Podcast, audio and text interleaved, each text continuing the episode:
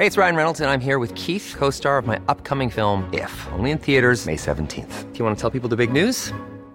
All right, I'll do it. Sign up now and you'll get unlimited for $15 a month in six months of Paramount Plus Essential Plan on us. Mintmobile.com slash switch. Upfront payment of $45 equivalent to $15 per month. Unlimited over 40 gigabytes per month. Face lower speeds. Videos at 480p. Active Mint customers by 531.24 get six months of Paramount Plus Essential Plan. Auto renews after six months. Offer ends May 31st, 2024. Separate Paramount Plus registration required. Terms and conditions apply if rated PG. Ahora inicia A la Una con Salvador García Soto. A la una. Donde la información fluye, el análisis se explica y la radio te acompaña. A la una con Salvador García Soto. A la una. Comenzamos. Canelo de los pilares donde hay desde niños y niñas aprendiendo box hasta adultos mayores.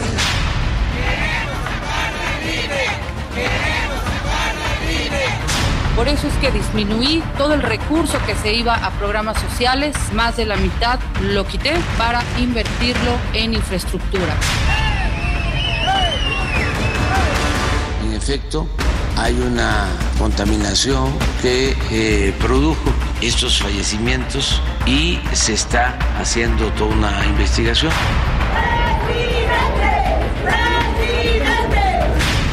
Soy el que era un lambiscón, empleado del secretario de Gobernación Osorio Chong y que lo destituyó como líder del Senado del PRI cuando era su principal palero.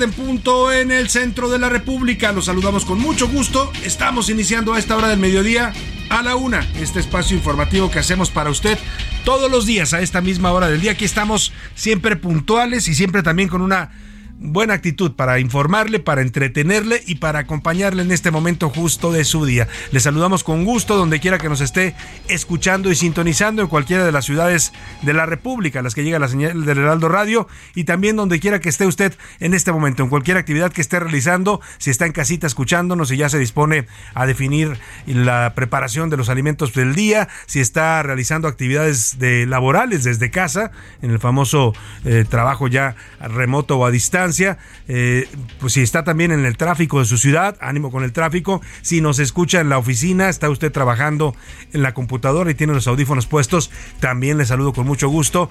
Si nos ve por internet, porque también tenemos una camarita aquí en el estudio, o nos escucha a través de nuestras distintas plataformas en internet que transmiten nuestra señal en, los dispositivos incluso de inteligencia artificial, en Alexa, en, en OK Google, en todos estos dispositivos que ya también transmiten la radio. Pues les saludo con mucho gusto. Hoy es jueves 25 de mayo y vamos a estar acompañando en las siguientes dos horas y también le voy a llevar lo más importante, solo lo más importante del panorama informativo ocurrido en las últimas horas aquí en la ciudad, en la República y en el mundo. Se lo voy a tener aquí en A la Una, acompañado de todo este equipo de profesionales. Yo soy Salvador García Soto, les saludo con gusto en este jueves nublado en la capital de la República, nublado pero con calorcito, ¿eh? porque hace 25 grados.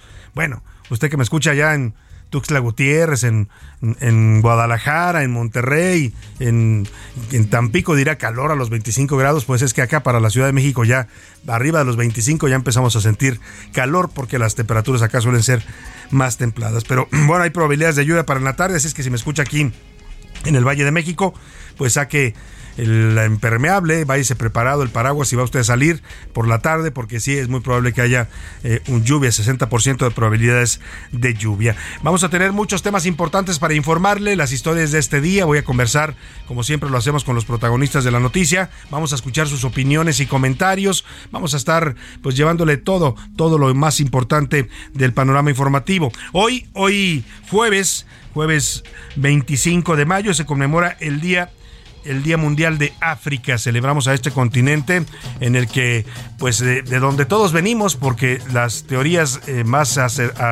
más aceptadas en la evolución de la especie humana hablan de que ahí comenzaron a, pues, pues a, surgir los primeros homínidos, los primeros antecesores o antepasados del hombre, el Homo sapiens, eh, todos los eh, tipos de homínidos que fueron evolucionando hasta llegar a la especie que somos hoy, que es el Homo sapiens. Así es que celebraremos este gran continente, muy grande en cuanto a naturaleza, en cuanto a superficie, en cuanto a recursos, pero también un continente lamentablemente con mucha pobreza, con muchos contrastes, con gobiernos radicales, con guerrillas, con tráficos ilegales de especies, de diamantes, en fin, un continente muy complicado, a la vez muy bello. Así es África. Se celebra este día porque fue decretado con el objetivo de dar a conocer las necesidades que siguen enfrentando lamentablemente los países del continente africano y reivindicar los avances socioeconómicos que han alcanzado, incluyendo su liberación del colonialismo. África fue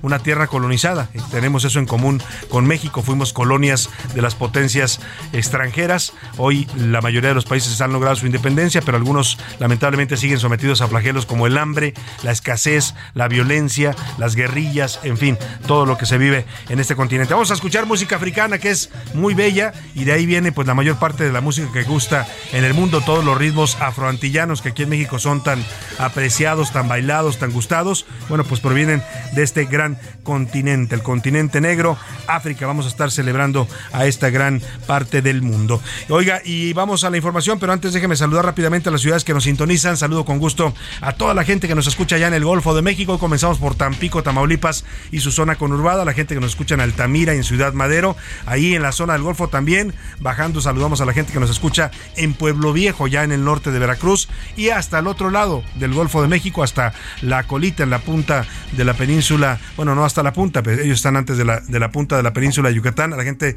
de Ciudad del Carmen, Campeche. También saludo con gusto a la gente de la comarca lagunera, allá en el noroeste de la República Mexicana, a toda la gente que nos sintoniza en los municipios que forman esta gran zona conurbada, en Lerdo, en Gómez Palacio, en Torreón, en todos los municipios de la comarca lagunera les mandamos saludos. A la gente, por supuesto, de Oaxaca capital, también les mandamos un saludo afectuoso, que están padeciendo ahí los bloqueos y las marchas de la gente que no cesan, ya van varios días que bloquean el aeropuerto los maestros de la sección 22. También saludamos a la gente del Istmo de Tehuantepec, una bella zona de la República también, a la gente de Tuxtla Gutiérrez, Chiapas, allá en el sur sureste de México, del país, en Achilpancingo Guerrero, les mandamos un abrazo a todos los amigos guerrerenses, a Mérida, Yucatán, que estuvimos ayer y antier transmitiendo para ustedes de esta ciudad blanca, con muchos temas importantes que están surgiendo por allá. A Tepic, Nayarit, también los saludamos con mucho gusto a la gente de Tepic y por supuesto saludamos con gusto a la gente de Monterrey, Nuevo León, a la, ciudad regia y a la gente de Guadalajara, Jalisco. Hoy hay partido, por cierto, de la final del fútbol mexicano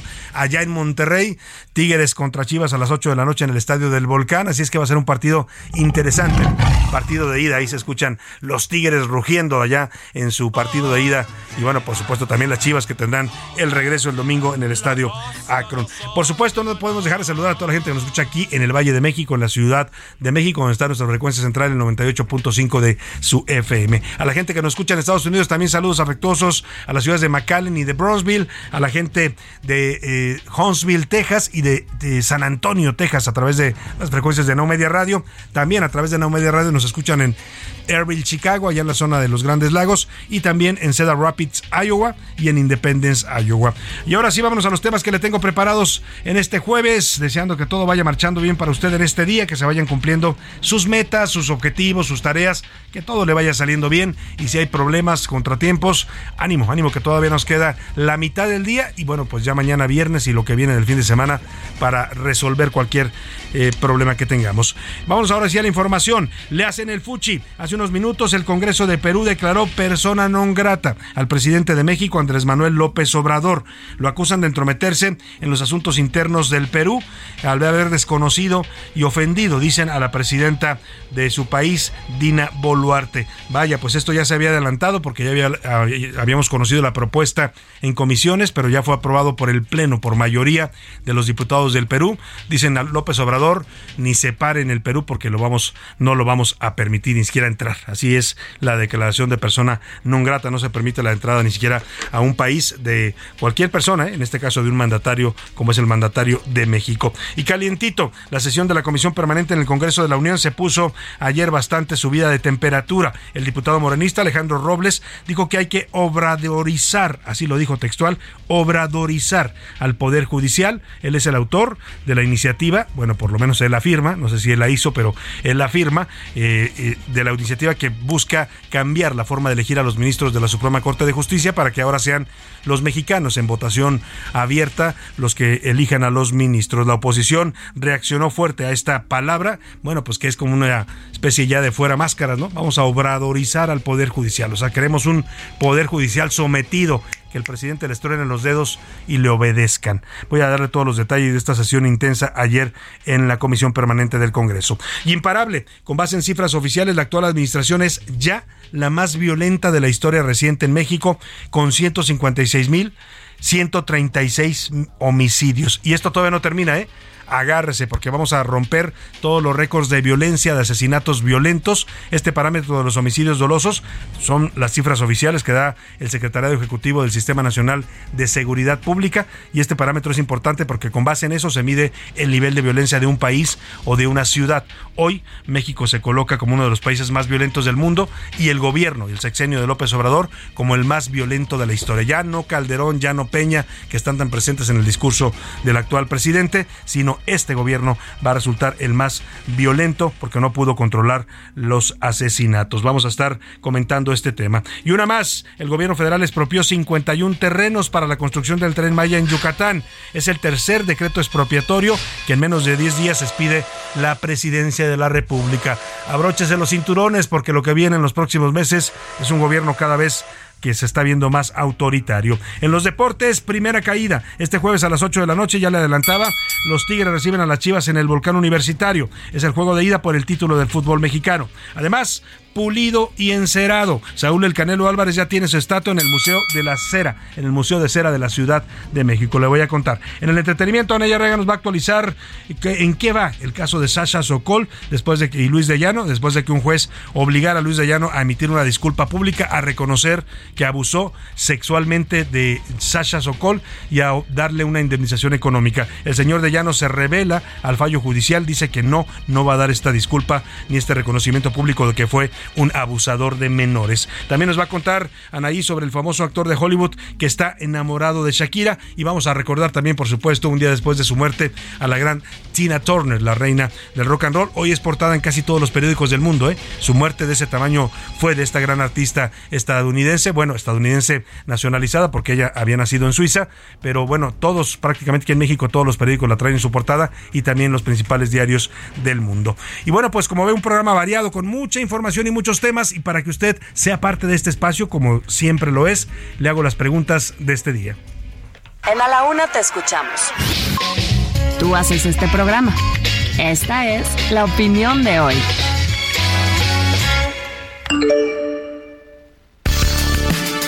Y el primer tema que le pongo sobre la mesa para que comentemos, opinemos, para que armemos el debate sabroso sobre los temas de la agenda pública, le tiene que ver con esta declaratoria oficial que hace hoy el Congreso del Perú. La mayoría de los diputados de Perú han declarado persona non grata al presidente de México, Andrés Manuel López Obrador, después de que en varias ocasiones hiciera comentarios en contra de la actual presidenta Dina Boluarte. La llegó a llamar presidenta espuria, presidenta ilegal eh, bueno, pues eh, el presidente ha desconocido prácticamente a la mandataria del Perú, que llegó a través de un proceso constitucional después de que el Congreso destituyera al expresidente Pedro Castillo, y esto ha motivado esta reacción tan fuerte del el Perú, del gobierno del Perú, del Estado peruano, que está desconociendo pues al presidente López Obrador y declarándolo persona non grata. ¿Qué piensa usted de esta medida que toma el Congreso del Perú? Le doy tres opciones para que me conteste. ¿Está bien? ¿Se han metido en los asuntos eh, está bien, el presidente López Obrador se ha metido en los asuntos internos del Perú y la sanción pues se la ganó a pulso. No está mal, es una falta de respeto a México y a los mexicanos. o de plano, el presidente o AMLO es un chivo en cristalería cuando se trata de política exterior. El segundo tema que le pongo hoy para comentar es este sobre las cifras oficiales que da el Secretariado Ejecutivo del Sistema Nacional de Seguridad Pública, es decir, son las cifras del propio gobierno. Y con base en estas cifras, hoy, hoy estamos llegando a ser el, ya es un hecho, pues, que vamos a ser el sexenio más violento o el gobierno de López Obrador va a ser el más violento de la historia. Se están cumpliendo hoy 156.136 asesinatos dolosos en lo que va del gobierno López Obradorista. Todavía le falta un año y ya rebasó el nivel de violencia que tuvo Vicente Fox, que fueron 60.280, ya rebasó a Felipe Calderón, que es al que siempre está cuestionando por haber iniciado la guerra contra el narcotráfico. Pues sí, él la inició, pero el presidente no supo cómo resolverla, López Obrador. Calderón tuvo 120.463 homicidios dolosos y Peña Nieto 156.066. Hoy ha rebasado ya todos estos parámetros de violencia en México y a nivel internacional el presidente López Obrador. Con base en estas cifras y a pesar del discurso del presidente que siempre nos dice que vamos muy bien en seguridad, que están disminuyendo los delitos, que su estrategia de abrazos no balazos funciona muy bien, yo le quiero preguntar, ¿usted qué calificación le pone a este gobierno en su política de seguridad?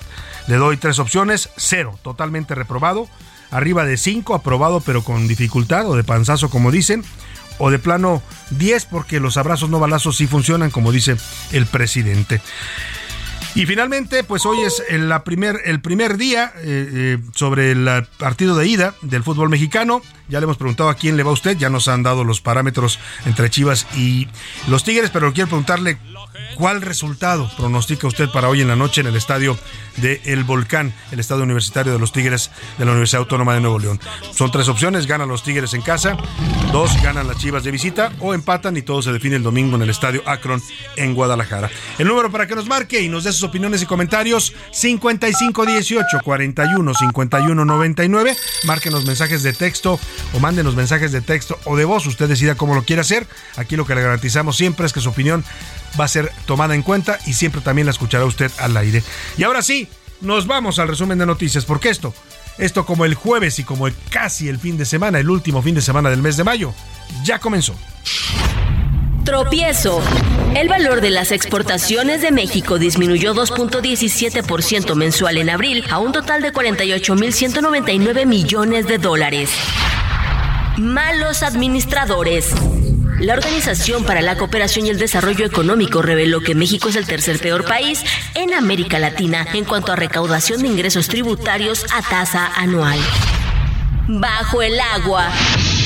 Luego de 20 días de haber sido inaugurado, las lluvias registradas la tarde de este miércoles en varias partes de Puebla provocaron una inundación en el Hospital General de Zona número 35 del IMSS, ubicado en el municipio de Cuautlancingo. Libre. Alina María el Narciso, acusada y sentenciada a 45 años de prisión por asesinar a su pareja que la violentó sexual, física y psicológicamente, fue liberada en Tijuana, Baja California, por las autoridades tras considerar que el acto lo cometió en legítima defensa en contra de su violentador. Investigados. El presidente de Bolivia, Luis Arce, solicitó al Papa Francisco todos los archivos y expedientes sobre los abusos sexuales cometidos por sacerdotes católicos en su país tras las investigaciones abiertas por la Fiscalía por varios casos de pederastia. Han votado a favor 61 parlamentarios, más congresista Valer, congresista Obando, congresista Ruiz, 64. En contra, 37 parlamentarios, más el congresista Sánchez, el congresista Picón, 39. En abstención, 2. Ha sido congresista Quiro, eh, Alcarraz a favor. Congresista Hermosilla en contra. 40 en contra y 65 a favor. Ha sido aprobada la orden del, la moción de orden del día 65-13. Bueno, pues ahí está el momento justo, escuchó usted, en el que el Congreso del Perú aprueba la designación del presidente Andrés Manuel López Obrador, presidente de México, como persona non grata para el gobierno del Perú. Esto ocurrió apenas hace unos minutos. Escuchó usted el momento en que se leía, se daba el resultado de la votación, 65 votos a favor, eh, contra 40 en contra. La moción era la 65-13 y propone declarar a López Obrador como persona non grata. Sobre esto habló ya la presidenta de la Comisión de Relaciones Exteriores del Congreso de Perú, María del Carmen Alba. Esto fue lo que dijo. Más allá de las diferencias de opinión, que siempre son respetables en democracia, Está claro que en las declaraciones del presidente mexicano López Obrador hay una afrenta contra nuestro país. Y en cada intervención insiste con un relato agresivo con sesgo ideológico. Queremos reafirmar cualquier decisión de este Congreso en defensa de la dignidad de nuestro país no afecta la hermandad entre los pueblos mexicanos y peruanos. Interesante la aclaración que hace esta presidenta de la Comisión eh, de Relaciones Exteriores del Congreso de Perú. Acusan al presidente de tener un relato agresivo en contra de su país con, con tintes ideológicos, lo cual pues se lo hemos escuchado también los mexicanos. Eh, y lo que aclaran es, esto es contra López Obrador, contra el presidente de México, no contra el pueblo de México. Habrá muchos también aquí en México, sin duda, que se sientan ofendidos. Es la, una de las preguntas que le formulamos hoy, si está usted de acuerdo o en contra de esta declaratoria que hace el Congreso del Perú. Pero bueno, pues ahí están los argumentos, las razones que ellos tienen. Es una decisión soberana como lo que sí es un hecho y ha sido público porque el presidente de México no una, sino varias ocasiones ha estado atacando al gobierno de Perú, ha desconocido a su presidenta, la ha llamado espuria, Oiga, pues la verdad es que ese tipo de declaraciones en política exterior son muy graves viniendo de un mandatario nacional y generan este tipo de reacciones. Pero vamos hasta allá, hasta el lugar de la noticia, Lima, Perú, en estos momentos, con Carlos Paredes, periodista, director del programa Contracorriente y columnista también de la revista Caretas. Carlos Paredes, te saludo con mucho gusto allá en la bella ciudad de Lima. Buenas tardes.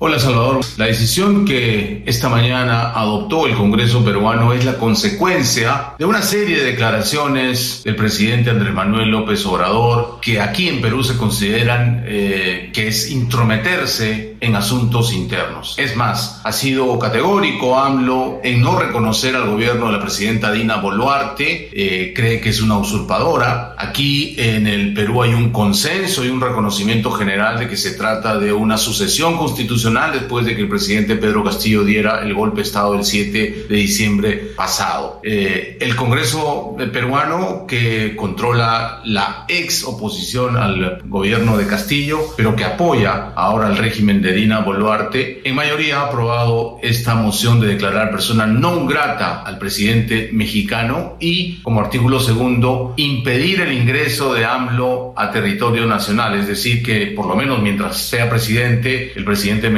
no va a poder visitar Perú. Eh, esto lo que hace es enturbiar más las relaciones bilaterales, dicho sea de paso, unas relaciones que estuvieron en el más alto nivel y han sido muy fructíferas en términos económicos, políticos, sociales. Somos dos eh, países hermanados ancestralmente. Eh, como recuerdan, el Perú expulsó al embajador mexicano de nuestro territorio y ha retirado al representante nuestro de tierras aztecas. Se supone que esto también tiene que ver con la negativa del presidente eh, mexicano de no entregar la presidencia pro tempore de la Alianza del Pacífico a Perú, porque simplemente no reconoce al gobierno de Dina Boluarte. Eso es lo que te podemos comentar desde Lima, Salvador. Hasta la próxima. Muchas gracias, Carlos Paredes, periodista, director del programa Contracorriente y columnista también de la revista Caretas allá en Lima, Perú, que nos está haciendo esta colaboración especial. Pues ya escuchó usted, para los peruanos, pues su presidenta es eh, constitucional, porque así lo decidieron ellos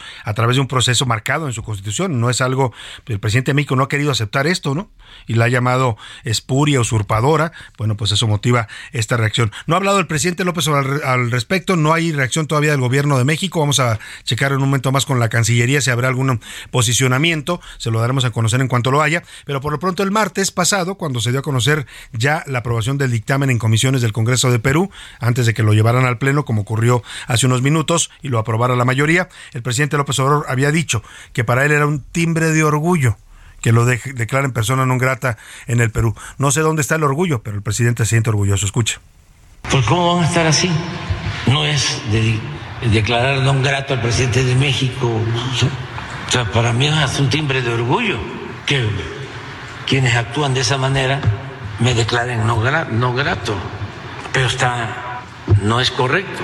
Pero, de nuevo, mal asesorados y el gobierno de Estados Unidos no debería de abusar no sé qué tiene que ver el gobierno de Estados Unidos, pero bueno, él armó el relajo, él hizo estas declaraciones tan fuertes en contra de la presidenta Dina Boluarte y hoy dice que pues se siente muy orgulloso de lo que hizo. Es como, como el niño que hace una travesura, ¿no? Muy mala y bueno, después dice que, que pues están mal los que lo regañan y los que lo corrigen. Así el presidente de México se siente orgulloso eh, de que lo declaren persona no grata. Creo que no había ocurrido en la historia. Vamos a revisar si hay algún otro presidente de México que haya sido declarado persona no grata por algún otro país, sobre todo a país latinoamericano, que son países hermanos con los que nos unen lazos históricos. Pero bueno, el presidente se siente muy orgulloso de esto. Eso fue lo que dijo el martes. Veremos qué dicen ya oficialmente o mañana en la conferencia mañanera que seguramente volverá a tocar el tema.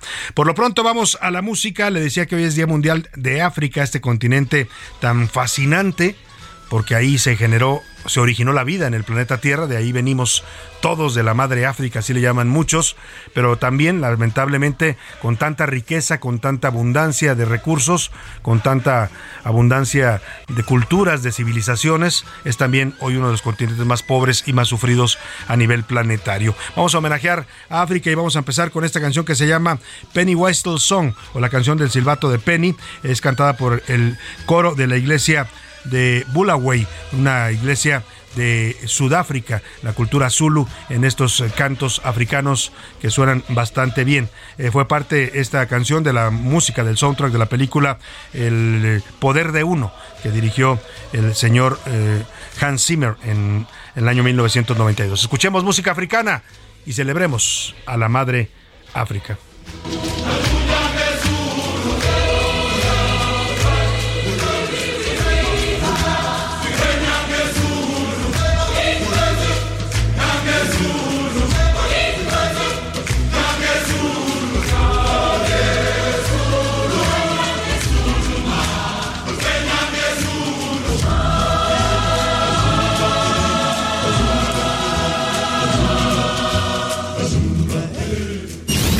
No le cambies. Estás en A la Una con Salvador García Soto. Información útil y análisis puntual. En un momento regresamos. Ya estamos de vuelta en A la Una con Salvador García Soto. Tu compañía diaria al mediodía.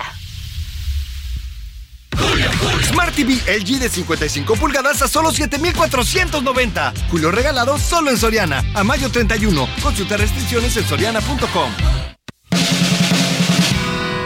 La rima de Valdés. ¿O de Valdés la rima?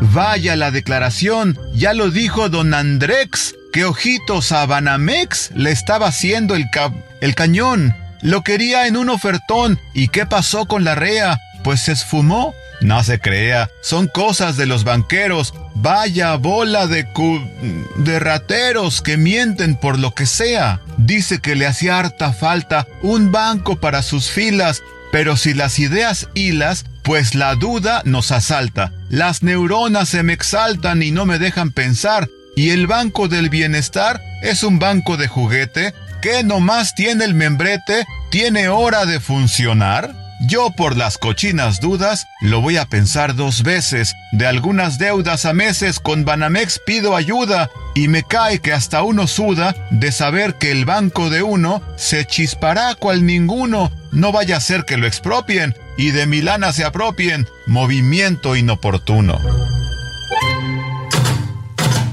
Según los expertos, el primer hombre del mundo tuvo su origen en el continente africano. Sí, el primer Homo sapiens. Y de allí se expandió al resto del mundo.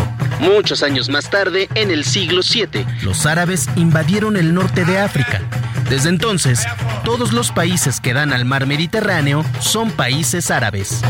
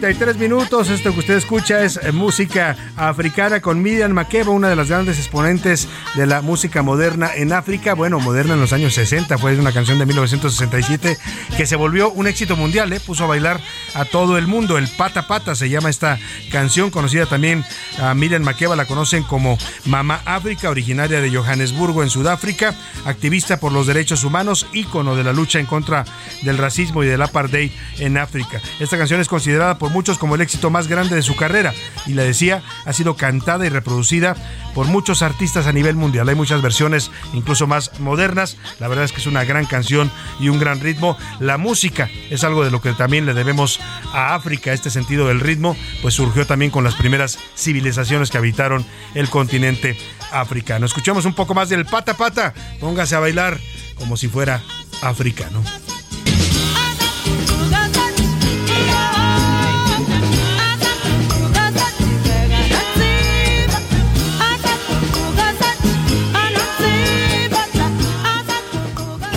A la una, con Salvador García Soto.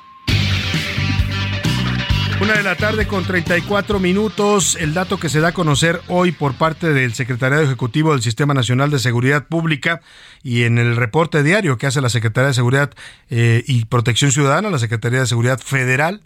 Bueno, pues es un dato que confirma, no se le puede llamar de otra forma, ¿eh? el fracaso total, rotundo y absoluto de la estrategia de seguridad de este gobierno. Nos pueden decir mil cosas en el discurso. El presidente puede decir en cada informe que da, que ha dado ya como 30 informes en los cinco años que tiene de gobernante, casi cinco años, eh, que todo va requete bien, que vamos requete bien, que la seguridad está funcionando, que, que, se, disminuyen los delitos más graves. La secretaria Rosa Isela también cada rato aparece dando cifras y cifras. La realidad es contundente.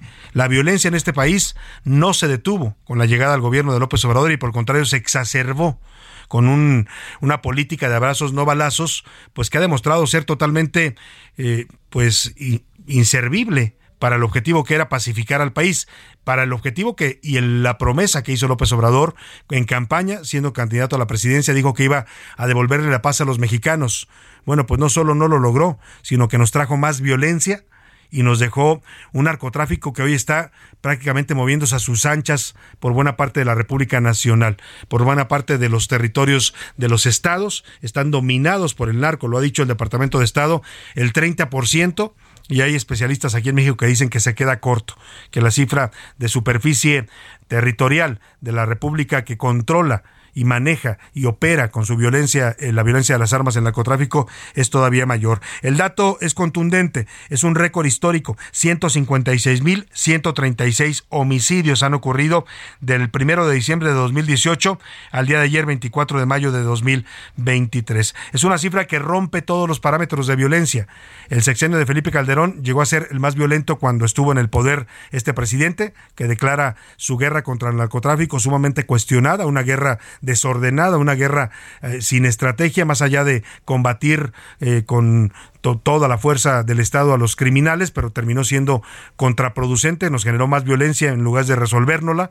Luego vino Peña Neto y la levantó todavía más. Ya le daba hace un rato los parámetros, ahora nos los va a comentar Miguel Zarco. Pero hoy el gobierno de López Obrador, que todavía no termina, le queda un año, es ya el sexenio más violento en la historia de México. Nos habla de esto Miguel Zarco.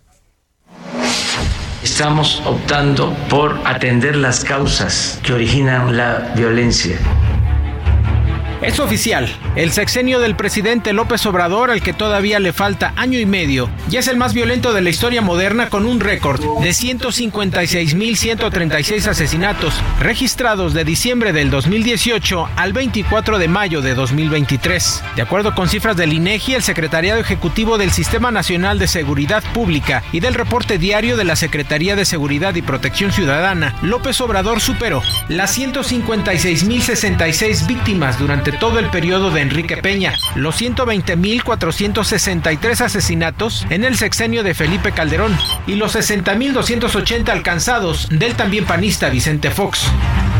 Solo de enero a mayo de este año se contabilizaban ya 11.967 víctimas. El año más violento fue 2020, con 36.773 asesinatos, considerado el año más violento del que se tenga registro. Le siguen 2019 con 36.661, 2021 con 35.700 y 2022 con 31.944. Este gobierno también tiene los días más violentos de los que se tiene registro. 1 de diciembre de 2019, 127 asesinatos. 24 de mayo de 2022, 118. 7 de junio de 2020, 117. Y 4 de julio de 2021, 115 homicidios. Así, a partir de ahora, cada homicidio que ocurra en el país será un nuevo récord. Nosotros pensamos que la paz y la tranquilidad son frutos de la justicia. Que si se llegó a extremos de violencia fue porque se abandonó al pueblo. Con información de Milka Ramírez para la una con Salvador García Soto, Miguel Ángel Ramírez. Bueno, pues ahí está esta, este dato contundente. Es un dato duro ¿eh? y es un dato de que surge del gobierno. Aquí el presidente no va a poder decir que tiene otros datos porque son los propios datos de su gobierno los que genera su Secretaría de Seguridad Pública y su Sistema Nacional de Seguridad Pública. El discurso del presidente siempre dice que está combatiendo las las causas de la violencia. Bueno, pues ni las causas ni los efectos, porque las cifras son contundentes. Y esto de decir que el pasado, que así le dejaron el país, pues sí, así se lo dejaron. Pero él sabía qué país estaba recibiendo, él sabía para qué país se candidateó para la presidencia. Lo sabía porque lo sabíamos todos los mexicanos. Sabía que venimos de una violencia terrible con, con Calderón y de una violencia que creció todavía más con Peña Nieto.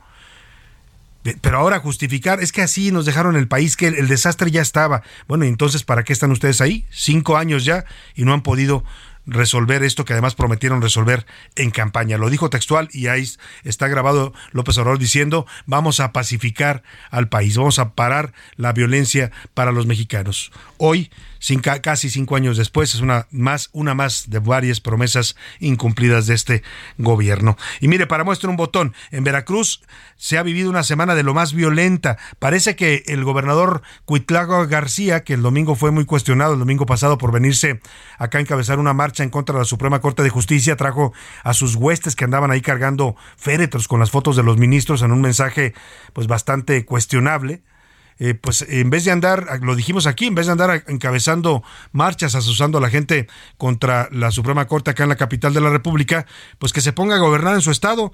Toda la semana ha sido violenta allá en Veracruz. Eh, atacaron el viernes pasado un bar en Papantla y ha habido varios ataques armados en otros municipios. Vamos contigo, Juan David Castilla, allá en este Veracruz también sin seguridad ni ley, mientras el gobernador anda pues haciendo campaña contra la Corte. Buenas tardes, Juan David.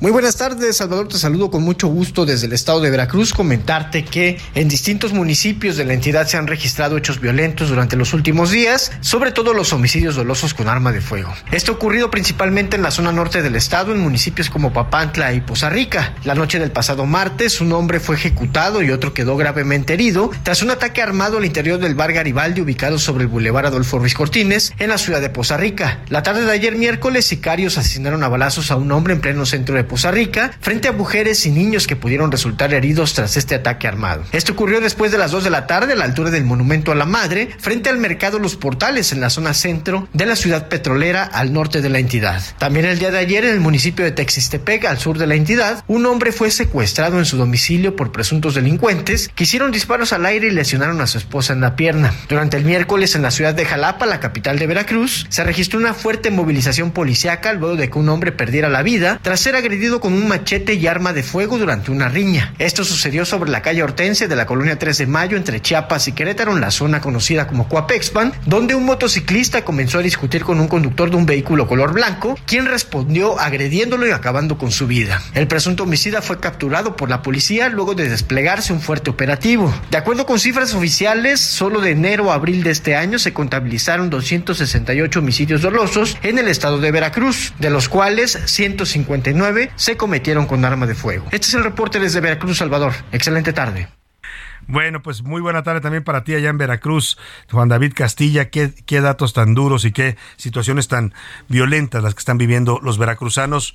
Y lamentablemente no son los únicos. ¿eh? Esto nos está hermanando a los mexicanos la violencia descarnada del crimen organizado ante un gobierno que simplemente pues no puede, y yo creo que si me apura ya no pudo, porque aunque le queda un año al gobierno, la estrategia que aplicaron claramente es una estrategia errónea, equivocada, inservible para decirlo con todas sus letras. Y vámonos rápidamente a otro tema. Oiga, los paristas andan alebrestados. Esto de la, la, sucesión presidencial, pues que a los morenistas los trae también agarrados del chongo. Marcelo Ebrar contra Claudia Sheinbaum, Claudia Sheinbaum contra Dan Augusto, Dan Augusto contra los dos.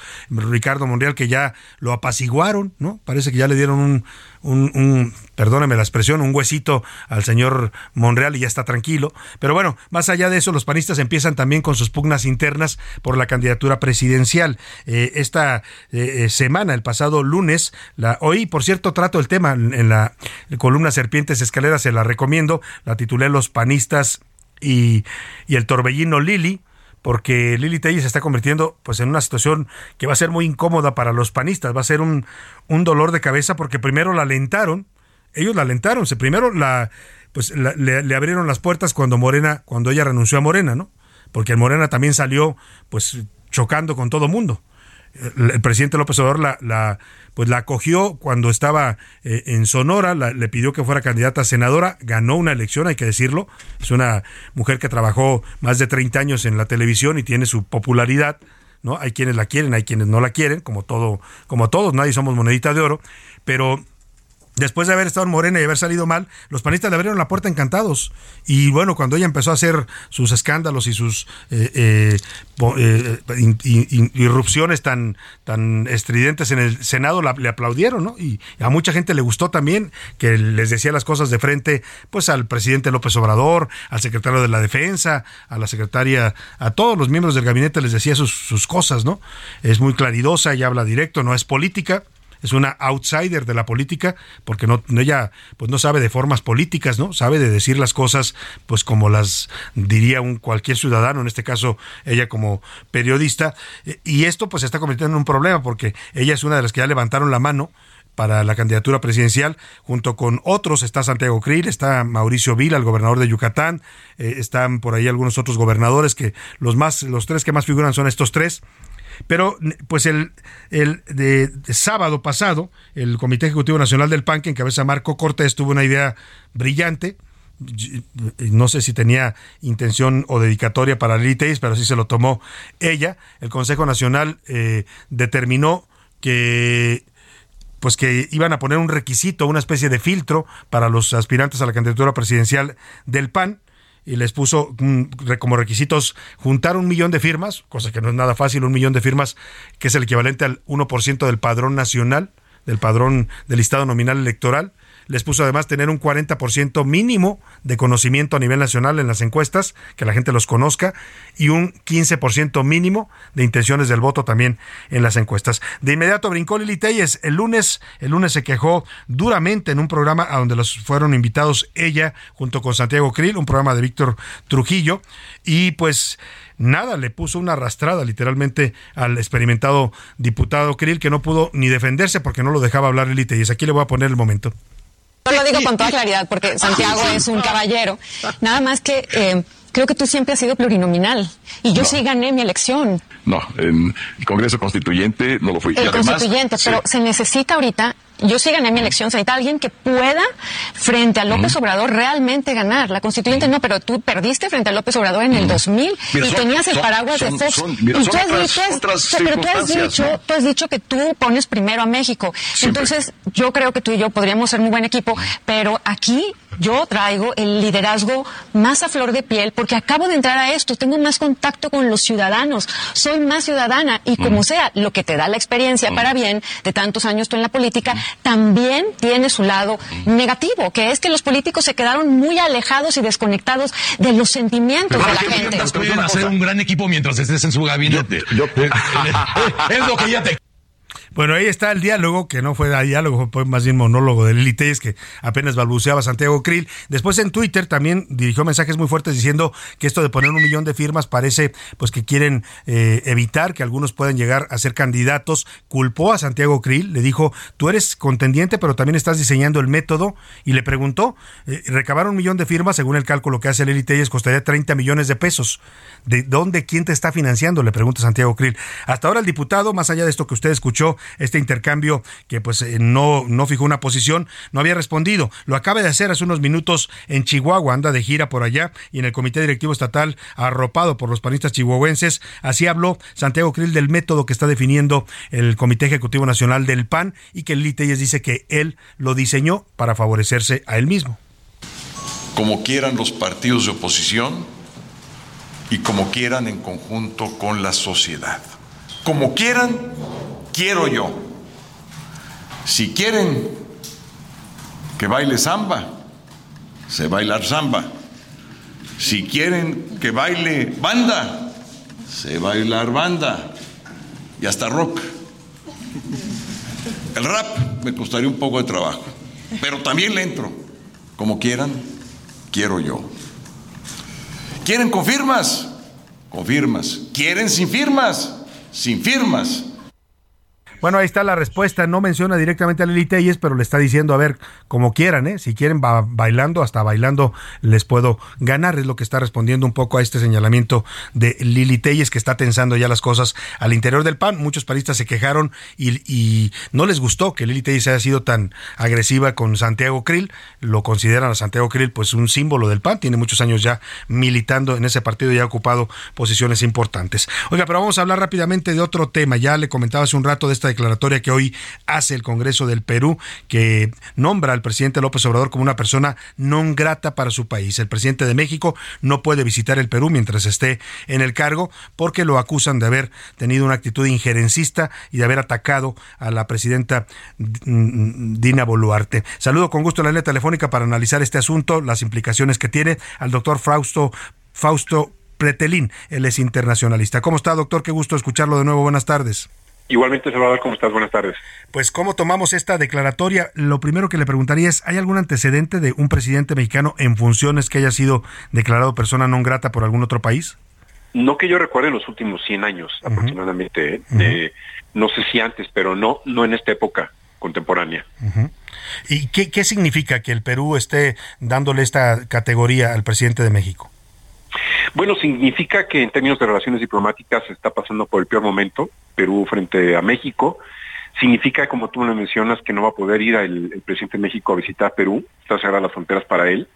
Pero sobre todo, y lo más importante, significa un golpe muy duro a la diplomacia mexicana, a un sector, a un área, ¿no? Que durante varias décadas se mostró como, pues, eh, privilegiada dentro del, del Estado mexicano, precisamente porque se incentiva mucho la meritocracia, en su interior. Y creo que con esto eh, queda demostrado que para el presidente de México no le genera ningún costo político eh, la política exterior, eh, la ha marginado prácticamente de su gobierno, la ha utilizado para generar cortinas de humo, pues peleándose con España, con Panamá, con Austria, ahora con Perú, y eso de alguna manera pues deja muy mal parado a México, ¿no?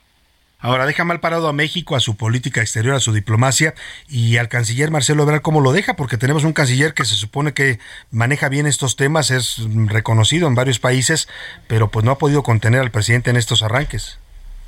Bueno, eh, en este momento está abandonada la Secretaría de Asuntos Exteriores, no hay un secretario a la cabeza, en realidad está en campaña, una campaña política que bueno, que está en, todo su derecho, pero eh, tiene un compromiso, un compromiso que el Estado le paga quincenalmente eh, por eh, su, oficio, por su trabajo, y en realidad está abandonado, eh, Salvador, esta secretaría en momentos muy críticos, por ejemplo, el acuerdo global con la Unión Europea está en vilo, por mencionar, y ya no digamos el caso de Perú, pero eh, es corresponsable de las decisiones del presidente en materia exterior.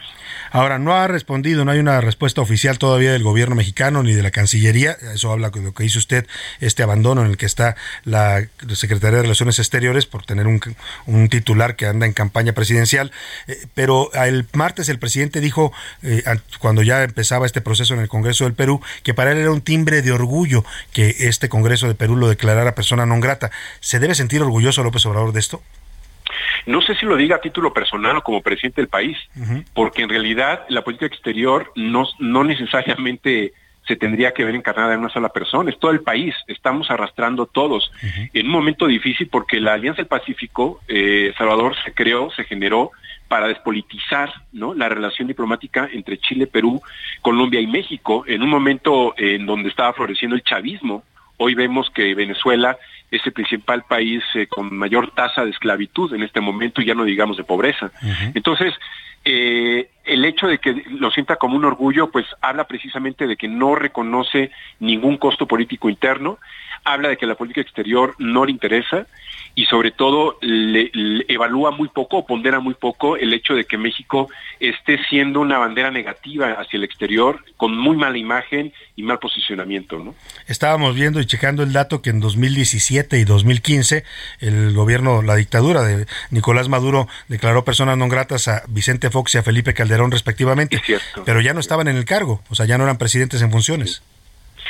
Sí, sí, sí. Y bueno, pues mira, yo creo que cambia mucho el hecho de que un dictador eh, fije ese tipo de posturas a que lo diga pues una presidenta que hay que reconocerle que tiene el mismo signo político que, Pablo que, Pedro Castillo.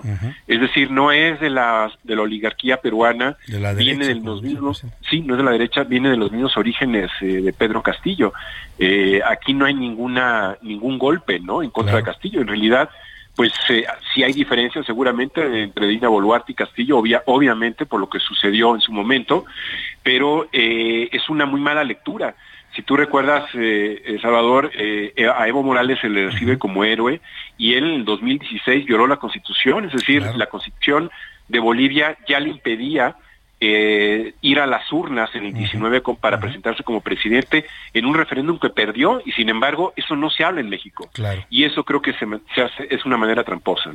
Pues eh, doctor Fausto Pretelín, internacionalista, estaremos pues pendiente con usted de estos temas y la verdad que sí, como dice usted, mal y de malas nuestra diplomacia y son los riesgos de tener secretarios de Estado que están en campaña. Le agradezco mucho, doctor. Hasta pronto, Salvador. Un abrazo.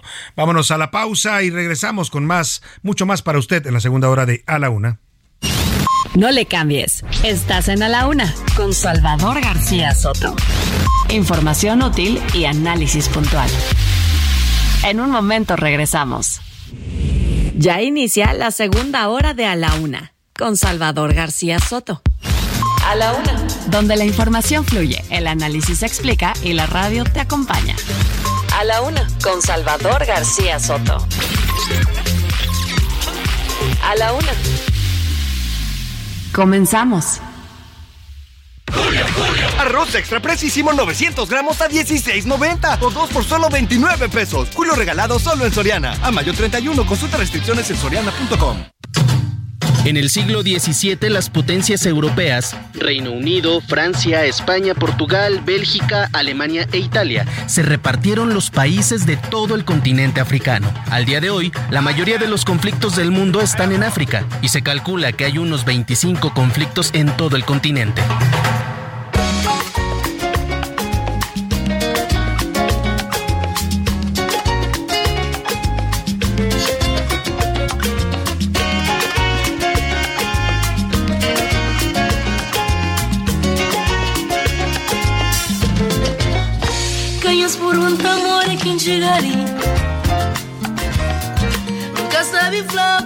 que in pace.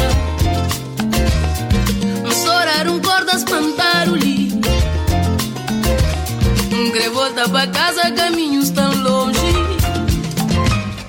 Um bata prende fumo, As enchina fazem um rolo. Mostrar onde tá vender. Uma missão que fica perdendo. Um bata prende fumo, As enchina fazem um rolo. Mostrar onde tá vender. Uma missão que Ya son las 2 de la tarde en punto en el centro de la República y los saludamos con gusto. Estamos iniciando a esta hora del mediodía la segunda hora de la una y también ya la tarde de este jueves jueves 25 de mayo y lo hacemos a ritmo de música africana. Esta es música más contemporánea. Es eh, la canción se llama Jam Odja, es de 2017 y la canta Elida Almeida. Tiene 30 años y es actualmente una de las cantantes más talentosas en el continente africano. Es originaria de Cabo Verde. Canta en idioma criolú y en 2017 presentó su álbum Quedabra, en el que Almeida se consolida como una propuesta pues bien nutrida a base de ritmos caboverdianos como el batuque, el unaná o la coladera y el tabancá. Es interesante la propuesta musical de Elida Almeida de Cabo Verde. La letra que usted está escuchando en idioma, en idioma criolú dice en una de sus estrofas, no preguntes cómo llegué aquí. No sé a dónde fui, inesperadamente me despierto sobresaltada. Quiero ir a casa, el camino está lejos. Aprendí a fumar, me enseñaron a rodar y me mostraron dónde se vende, pero solo yo estaba perdida. Escuchemos más de la música actual de África, el continente que hoy estamos celebrando porque es el Día Mundial de África.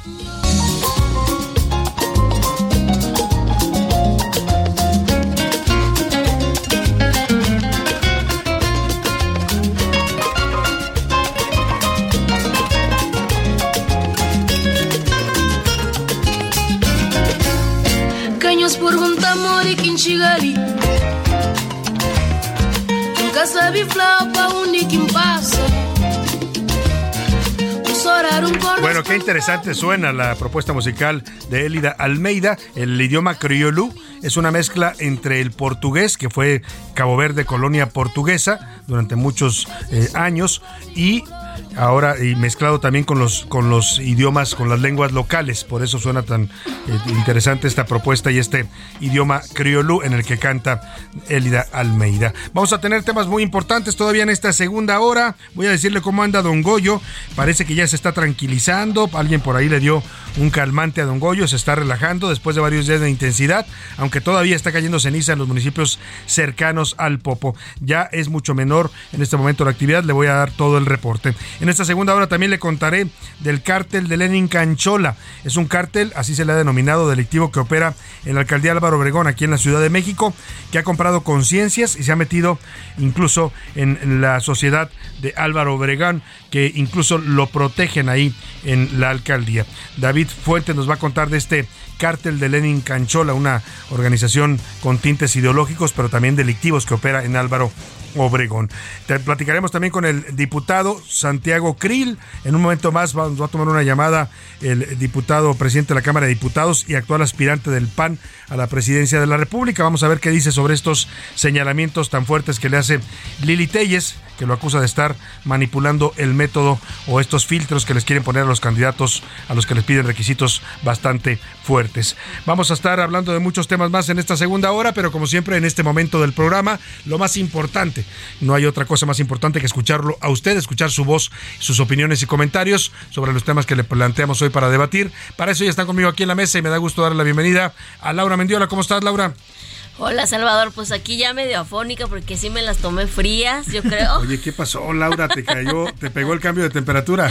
Sí, no, y literal, sí tuve un brusco, un, un brusco cambio de temperatura, entonces, Sí. este, y luego sí me las tomé literal con hielo, No, con pues agua mal, mal, mineral. confiesa públicamente Oh, Laura sí, todavía. pero fue agua mineral, Ah, pero bueno. estaba yo sudando, estaba muy Es que pasa eso, que anda uno muy acalorado y tomas las cosas muy frías y eso también a veces te afecta. Pues me hizo, me hizo cortocircuito. esperemos que te mejores pronto, Laura. Gracias. Y José Luis Sánchez, ¿cómo estás? Salvador García Soto, mi lado, ¿cómo están? Bonito jueves ya, muy bien, con muchos bríos y ya a punto de cerrar esta semana. Oigan, este, pues nada, eh, las malas noticias que siempre les traigo ya en miras y ya en la, y ya en la víspera. ¡Sáquenlo fuera! En la A ver, víspera de la a ver, déjenlo hablar. ¿Con qué nos vas a amargar el día, José No, bueno, en realidad nosotros no, sino en los amigos de Estado de México en Ah, Coahuila. bueno, pues a partir de la próxima semana va a haber ley seca, ya esto con base en la elección que ya se vamos a vivir. Pero una la semana próxima- antes. No, no, no, no. A partir del viernes de la próxima semana, acordemos Ya. que la elección es el domingo de la próxima Sí. semana. Y bueno, pues a partir del viernes va a haber ley seca en estos dos estados de la República Mexicana, por lo que si usted quería votar, pues va a tener que hacerlo en su pleno uso de conciencia. No va a poder hacerlo borracho. Bueno, yo sí quiero hacer un paréntesis porque sí quiero felicitar a todos los contadores. Sí, porque claro. hoy Es es, Día del Contador. Hoy es Día del Contador. Ah, yo le mando un saludo a mi contador Francisco Ascanio, le mando un saludo, tengo muchos, tiene muchos años llevándome mi contabilidad, hasta ahora no he tenido ningún problema con Hacienda y espero no tenerlo, ¿no? No, yo, yo también le mando a mi contadora Giovanna Pantoja Ríos, le mando un besote que también siempre me ha, me ha cuidado ahí contablemente. Saludos y feliz, feliz día de la- del La contador. verdad es que Giovanna. mm, eh, les mandamos un abrazo como profesionistas, yo lo respeto mucho, como gasto para uno es un mal necesario porque pues nos lo, nos lo hace tan complicado el SAT para poder pagar los impuestos. Luego dicen no, no nada más para pagar, para para, todo, todo. de para que la firma digital, que tu, que y si no, que le pregunten a nuestro compañero Miguel, Miguel que apenas No, fue a no, hacer no. su... Yo, yo, a ver, yo quiero contarles, mi A firma, la, lastimosamente yo no me fijé, ahí sí me da culpa, y mi firma ya caducó. Tu firma que- electrónica. ajá, y tengo que, tengo que Ah. actualizarla, pero no hay citas.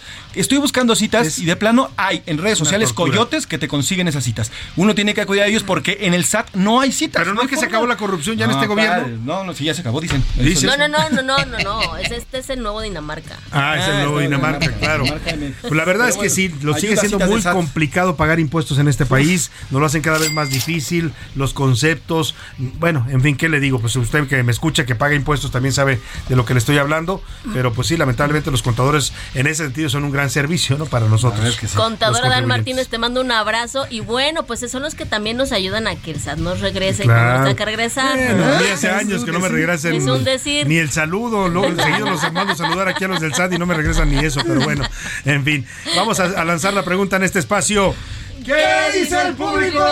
Y tenemos muchos comentarios, Álvaro, los cuales agradecemos cada uno de ellos. Y primero, Salvador García Soto, buenas tardes. Hoy gana nuestra chivas, nos dice el señor Alejandro Venga, Gutiérrez vamos, desde Chivas. Zapopan, Jalisco. Échale por ahí, Rubén Esponda, que también es chiva de corazón. Rubén, vamos. Para que nos le demos buena vibra a las chivas allá en el volcán. Que no está fácil, ¿eh? Nunca es fácil ir a jugar al volcán universitario de los Tigres. Nos dice Magali, nos dice Magali desde Guerrero. Saludos, Salvador, te escuchamos vía internet. Y el tema, de la, el tema de la seguridad sí es todo un problema. Aquí en Acapulco, de verdad vivimos días y noches terroríficas. Cuando no escuchas balaceras, ves muertos. En fin, hay todo un problema. Es un horror lo que está pasando en Acapulco.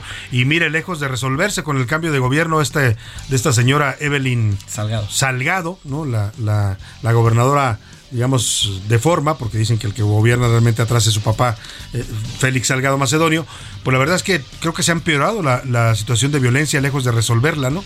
La verdad es que a gobierno, a donde lleguen a gobernar morenistas, lejos de mejorar la seguridad, termina pues viéndose mucho más gra- agravada. Saludos Salvador, nos dice la señora Francisca González desde Puebla. Acá sigue cayendo un poco de ceniza, afortunadamente, y como bien lo decías al inicio del programa, ya está reduciéndose. Saludos Salvador, sobre el tema de seguridad, sí, la verdad es que la seguridad ha sido un tema que a nosotros, por lo menos que escuchamos y vemos las noticias, nos impacta muchísimo. Ya no podemos ni siquiera salir a las calles muchas veces por las noches por el miedo. Ojo, Saludos y Salvador. cuando digo yo que cuando llegan los de Morena, no es que quiera decir que el PRI y el PAN lo hagan muy bien, ¿eh? también, también son bastante eh, ineptos y nefastos donde gobiernan, la seguridad tampoco es que sea muy buena, pero bueno, yo me, refiero a Morena no porque haga campaña contra ese partido, sino porque ellos dicen que son diferentes, ¿no? Llegan a ofrecer un cambio, pero cuando llega y gobierna el cambio a veces es pues para peor en lugar de para mejorar.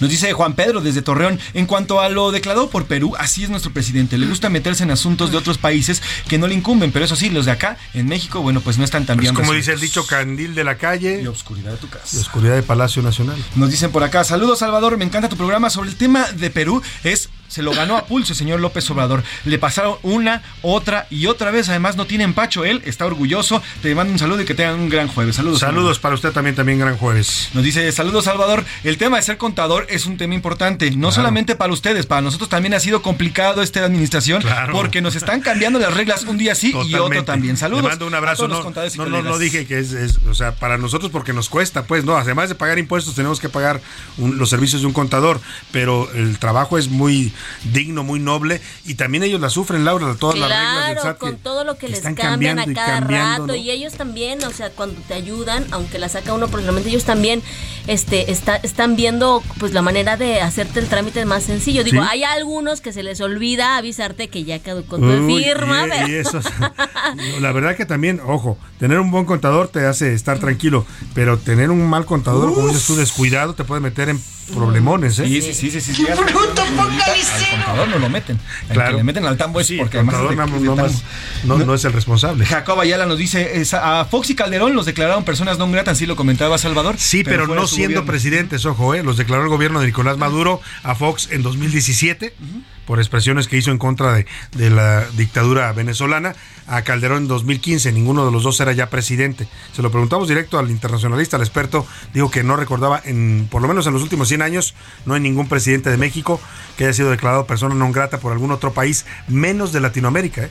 menos de Latinoamérica, y eso es un dato relevante. Don Alberto nos dice, buenas tardes Salvador, no nos sentimos como mexicanos agraviados, ni lastimados, ni incómodos. Incluso México debería declarar, nos dice don Beto, a la presidenta del Perú y a todo el Congreso como personas no gratas aquí en nuestro país. Pues, Saludos Salvador. bueno, sería una propuesta para el Congreso que se que lo analicen y lo discutan, ¿no? Eh, Interesante. Nos, dice también por acá, saludos señor Salvador, Eh, sobre el tema de Perú, yo creo que es eh, fue justo lo que está pidiendo el presidente López Obrador. Al final es una injusticia lo que está lo que está pasando allá y si alguien no alza la voz en América nadie nadie dice nada. Saludos Salvador Está, desde Iztapalapa. Saludos a. Iztapalapa, le mandamos. Nos dice por acá Salvador, sobre el tema de la violencia aquí en Ecatepec, en el Estado de México, de verdad que vivimos un verdadero terror. Incluso por, se ríe, por WhatsApp aquí decimos que esto es Mordor, porque no hay quien pueda Mordor. cuidarnos, quien pueda defendernos. Un día sí y otro también. Mordor es el lugar del, del- del mal, ¿no? En, mal. en El Señor de los Anillos. Señor, exacto. Pues sí, la verdad es que hay zonas de Catepec que lamentablemente están muy, muy abandonadas en cuanto a temas de seguridad. Nos dice Salvador, eh, buenas tardes. Eh, sí, el presidente con el tema de la política exterior sí es un, como un chivo en cristalería. Al parecer no sabe cómo tratar a los demás o a sus homólogos porque al final se acaba, se acaba peleando con casi todos. Se Saludos supone que para eso desde tiene un canciller, ¿no? Para que lo asesore en los asuntos de política exterior, pero pues es lo que decía hace un rato el, el doctor Fausto Pretelín, pues el canciller anda ocupado porque está haciendo campaña, ¿no? Ah, Pues denle chance. Ideando métodos de votación, dice que ya se le ocurrió un gran método para Morena, ¿no? Que lo va a revelar el 5 de junio. Laura Mendiola, ¿qué dice la comunidad tuitera en arroba ese García Soto? A ver, Salvador, ¿sobre qué piensa usted de esta medida que tomó el Congreso de Perú? El 92% que bien que se metió en otros asuntos, Ujú. el 7% que mal porque es una falta de respeto y el Para- 1% para México. Salvador que eh, justamente lo que dicen del chivo en cristalería.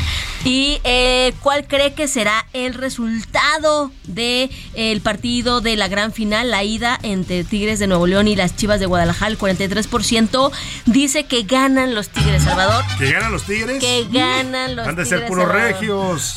No quiero ser vocera de estas cifras, pero el 37% que ganan las Chivas y el 20% que empatan y Moni Vidente le da la victoria a las Chivas. Así Venga, que Moni Vidente. Pues mira, Veremos. la verdad es que yo lo reconozco, sí es, sí es complicado ir a jugar siempre, cualquier equipo que vaya al volcán.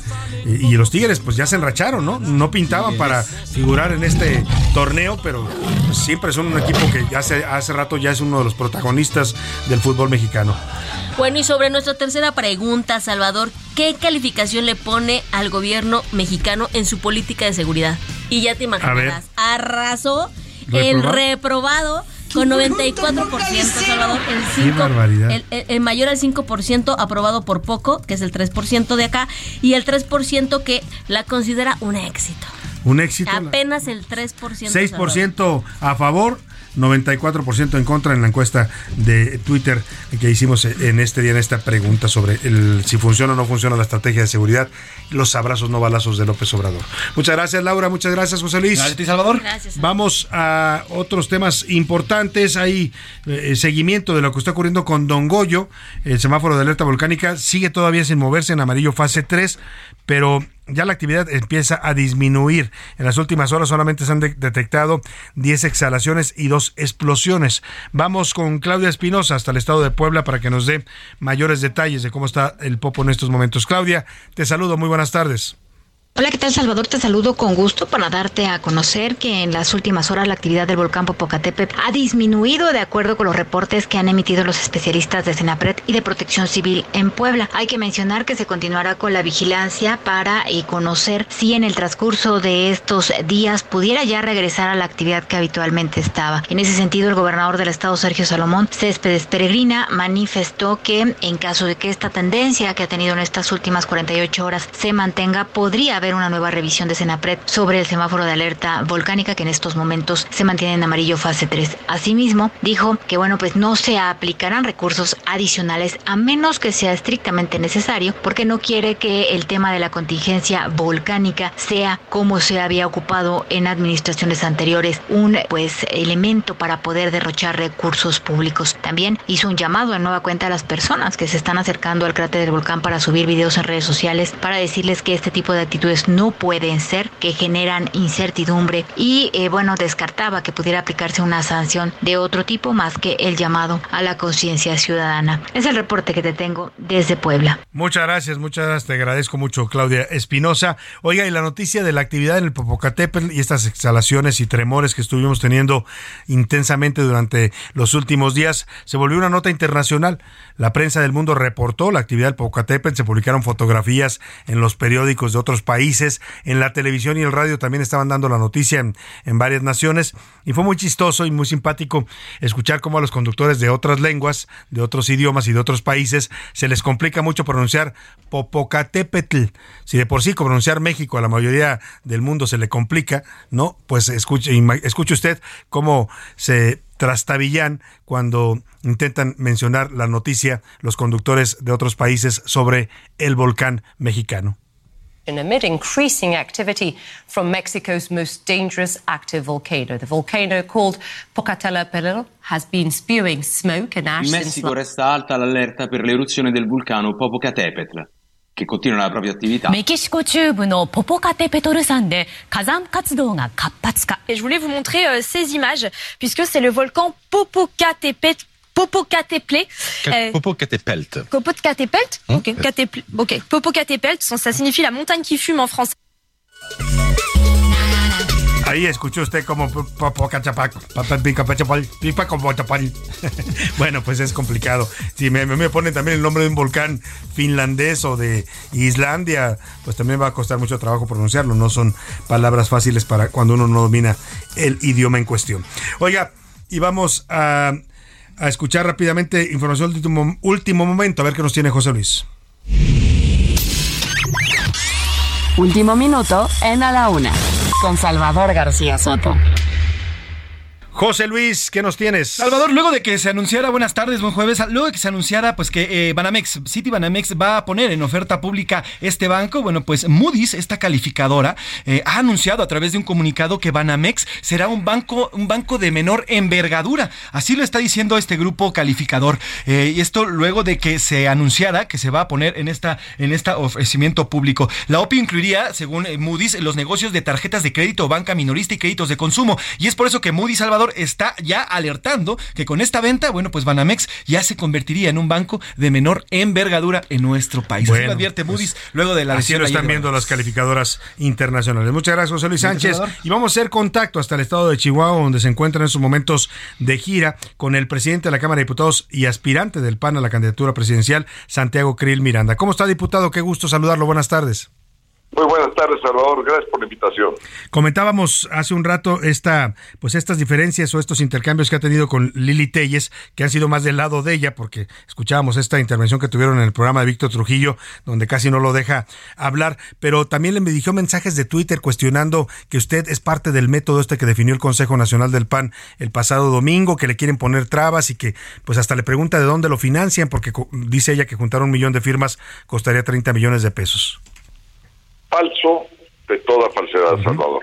Yo quiero como quieran los partidos y la sociedad. ¿Quieren con firmas? Bien. ¿Quieren sin firmas? También. ¿Quieren con el voto electrónico? Bien. ¿No lo quieren? También. ¿Quieren encuestas de entrada? Bien. ¿No quieren encuestas de entrada? También. Como ellos quieran, quiero yo. Lo que yo deseo es que el método sea de consenso entre los partidos y la propia sociedad. Lo demás, eh, Salvador, para mí, honestamente, es lo de menos. Y no me voy a meter en los dimes y diretes, menos cuando están los adversarios enfrente, menos Claro. cuando se pone en riesgo la unidad, y te voy a decir por qué. Fui obrero, eh, fui eh, arquitecto de esta coalición que se llama Va por México. Eh, sería totalmente irracional que fuera yo el que la dividiera. Yo lo que deseo es que va por México esté unida, que se fortalezca y sobre todo que con va por México podamos ganar junto con la sociedad la elección del 24. En consecuencia, el método se lo dejo en manos de la sociedad y de los partidos que ellos decidan bajo un principio, ese principio del consenso. Y yo me someto al consenso que sea en el momento que ellos lo decidan concretar. Lo demás para mí, reitero, es lo de menos. Ahora, además de estas reacciones del Lili Telles, que usted dice no va a entrar en dimes y diretes, también los dirigentes del PRI y del PRD, pues se dijeron no tan de acuerdo con esta propuesta del PAN. Lo que le quiero preguntar es, ¿esta podría ser un filtro eh, solo para panistas, no necesariamente para el candidato de la alianza? Mira, eh, yo no soy quien para eh, opinar sobre el método, siendo yo un aspirante. Lo que sí te digo una y otra vez es que se pongan trabajar para construir un acuerdo y construir consensos. ¿Por qué? Porque de otra manera eh, lo que vamos a lograr es una división y eso debe estar en la mente de cada uno de los dirigentes y de los representantes de la sociedad civil organizada. Eh, para mí el método, claro que es importante, es fundamental, pero lo importante es que de lo que resulte de ese método sea un candidato o una candidata con plena legitimidad dentro de la oposición y que pueda ganar las elecciones. Eh, eh, eso es lo importante, Salvador, no otra cosa. Sí, ahora eh, mucha gente está diciendo, Santiago Krill, que, que se está tardando la alianza, los ven lentos en estas definiciones cuando vemos ya a los aspirantes de Morena, las corcholatas que están pues ya desatados con, en campaña y que ya están hablando de fechas concretas para su elección. Dos cosas. Una, el primero que ha urgido a los partidos y a la sociedad que se pongan de acuerdo soy yo. Yo quisiera que ya tuviéramos el método y que ya pudiéramos empezar a caminar, eso sí, sometidos a la ley electoral, no como lo están haciendo las corcholatas que están violando y están retando constantemente al INE y al Tribunal Electoral y burlándose de todos nuestros ordenamientos eh, legales. Eso no. Eh, no podemos dar ese ejemplo, ni lo debemos de hacer. Segundo, las corcholatas pueden andar rodando por todo el país eh, y pueden hacer lo que ellas quieran, nomás que no han subido un punto eh, desde hace casi un año. Hay que ver que están estancados en los 30%, ahí se encuentran, hay otro que está en, los 15 o 16%, no se van a mover. Mira, Salvador, eh, no por eh, no por mucho madrugar, se, amanece más temprano. Esa es la mera verdad. Aquí lo que necesitamos es hacer las cosas bien, mostrar que realmente eh, vamos a tomar una ruta distinta, que somos democráticos, que creemos en las instituciones, que creemos en el Estado de Derecho y que creemos justamente en privilegiar a México y México en este momento entre va por México se llama la unidad. Unidad. Claro. Y entonces, como quieran, quiere, Santiago Krill Miranda está puesto para lo que venga. Así es, mira, lo digo en broma, pero también en serio. Eh, si quieren que baile samba, sé bailar samba. Si quieren que baile eh, banda, sé bailar banda. quieren que baile rock, también bailo Al son que le toquen, pues. Quieren que baile, eh, exactamente, mi estimado Salvador. Ya no les digo, pero con esto te digo todo, ¿no? Muy bien. Santiago Krill Miranda, gracias por darnos estos minutos y pues estaremos en contacto con usted. Muchas gracias, Salvador. Muy buena tarde. Vamos rápidamente a la pausa y volvemos con los deportes y mucho más aquí en A la Una. Información útil y análisis puntual. En un momento regresamos. Ya estamos de vuelta en A la Una con Salvador García Soto. Tu compañía diaria al mediodía. Ven a Puebla y visita el Museo Internacional del Barroco Inmersivo para descubrir la exposición temporal Salón Poblano Conoce las piezas dedicadas a altos clérigos, escenas bíblicas, retratos y paisajes que muestran la gran riqueza artística de Puebla. Disfrútala hasta el 18 de junio. Entrada libre. La cultura es para todos. Puebla acelera. En África, el promedio de hijos por familia es de 6. Es el continente con mayor natalidad en el mundo. Además, el continente africano cuenta con 1.500 idiomas distintos, aunque bueno, en la mayoría de los países se habla árabe, inglés o francés.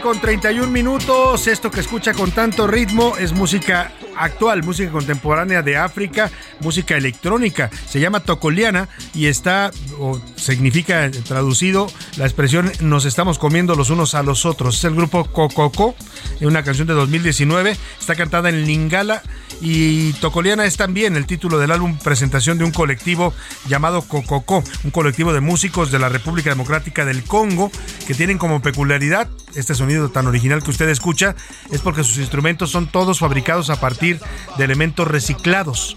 Yo le decía hace un rato que la música y el ritmo también nos llegó de África como, como las primeras civilizaciones y bueno, pues tienen esa habilidad de hacer música con cualquier cosa que pueden convertir en instrumento y aquí a través de productos y de cosas recicladas logran este sonido tan interesante en la música contemporánea de África. Escuchamos un poco más de Tocoliana o nos andamos comiendo los unos a los otros. Bien quedaría para el México actual este título, ¿no? en este México polarizado. Escuchemos un poco más del grupo Cococo.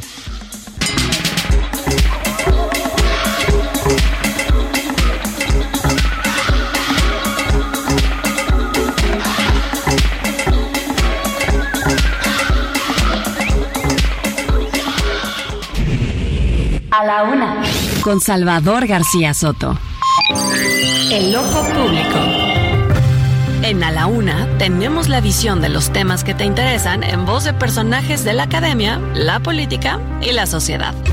Hoy escuchamos a Jimena Céspedes en hashtag La conversación en tiempo real. El ojo público.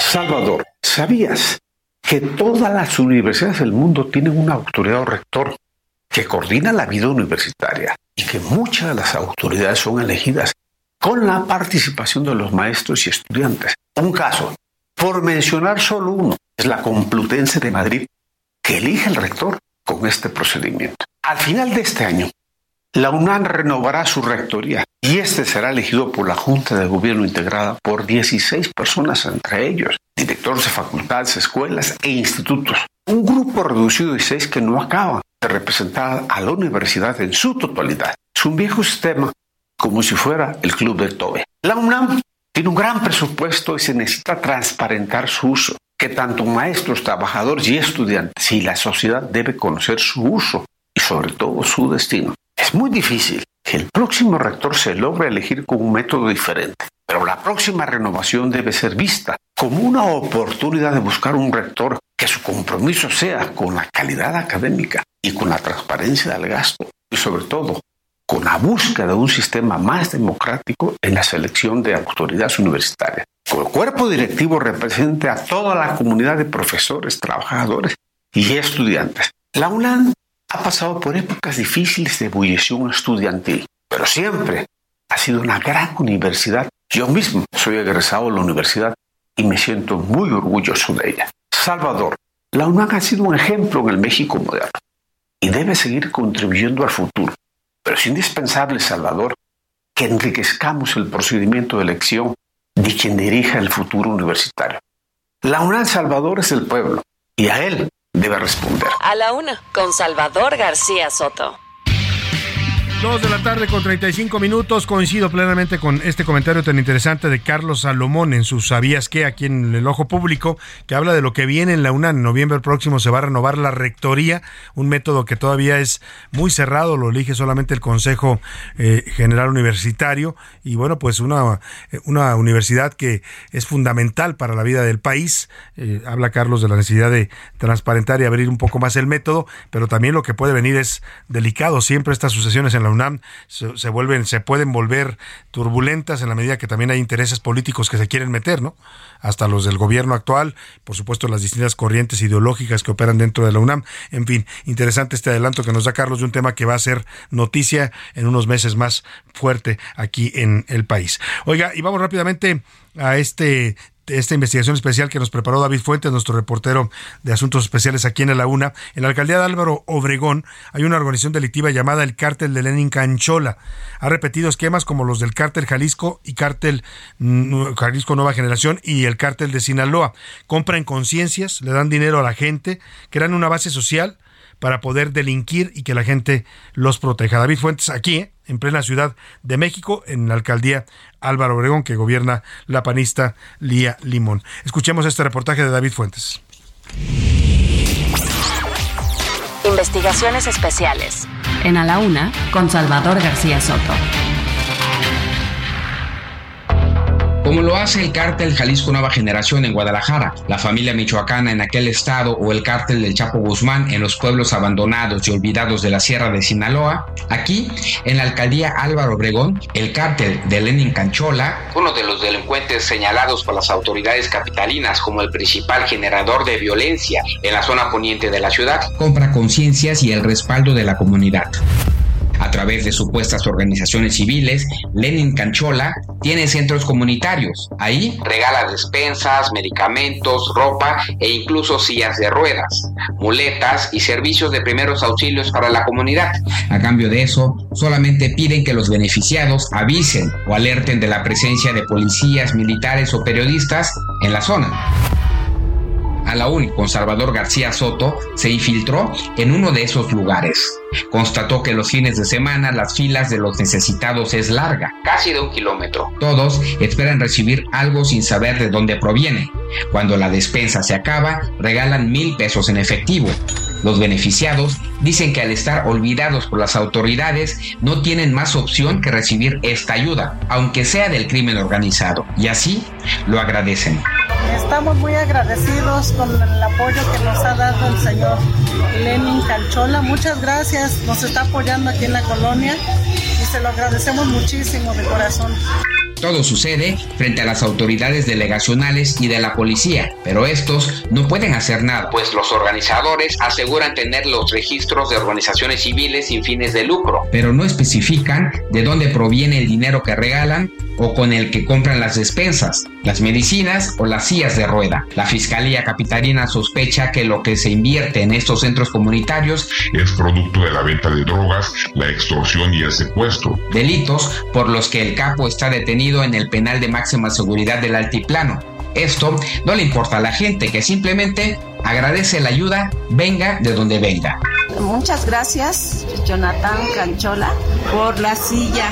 Se los agradezco que me la, pues que me la hayan mandado y pues es que yo no tuve la mera verdad, pues no me ayudaron porque me atropellaron a mi hijo. Por eso también necesito mucho esta ayuda y le doy las gracias por haberme la pues enviado. En julio del año pasado, el secretario de Seguridad Ciudadana, Omar García Harfuch, presumió la detención de Lenin Canchola. En esas fechas era el delincuente más buscado de toda la metrópoli. Se sabe que su estructura criminal se llegó a infiltrar en las alcaldías Álvaro Obregón, Guajimalpa, Magdalena Contreras y La Cuauhtémoc. Actualmente, esa célula criminal es administrada por sus hermanos Miguel Ángel Canchola Martínez, Simón Canchola Martínez, Ezequiel Canchola Martínez y un hermano más con antecedentes penales. La familia Canchola tiene su centro de operaciones en la colonia Ampliación Las Águilas, en la alcaldía Álvaro Obregón. Desde ahí sigue operando, a grado tal que a mediados del mes pasado organizaron una protesta afuera del reclusorio sur, donde acudieron todos estos beneficiados para exigir la liberación inmediata de Lenin Canchola, señalándolo como un preso político. Para A la Una con Salvador García Soto, reportó David Fuentes. Los deportes en A la Una con Oscar Mota. Señor Bota, bienvenido. Mi querido Salvador García Soto, hoy un gran día para ganar. Eh, ¿Cómo es el mexicano? Muy, muy interesante, no muy difícil. Escuchaba atentamente el tema con el Popocatépetl, como algunos... Exacto, algunos colegas en, otros países, pero ¿cómo es el mexicano? ¿No? El mexicano puede decir Popocatépetl, Tezcatlipoca, Quetzalcoatl, pero hay algunos que dicen Graviel, ¿no? O sea, ah.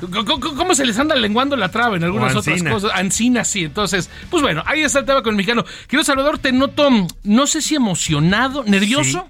Nervioso un poco, pero también emocionado. Sí, eh, aquí el productor Rubén Esponda trajo todos sus santos, absolutamente. hasta Santo, el enmascarado de plata. Ya aprendió veladoras y Sí, sí, sí, está nervioso. Hoy es el juego de ida de la final, 8 de la noche. Vamos a escuchar la siguiente nota porque hay algunos astros que se han alineado misteriosamente. Venga. Tiempo de final. Let's get Chivas y Tigres definirán otra vez al campeón del fútbol mexicano. Guadalajara busca la 13 y la U de Nuevo León la octava, una serie que hace suspirar a los llamados chivermanos por el misticismo que la envuelve.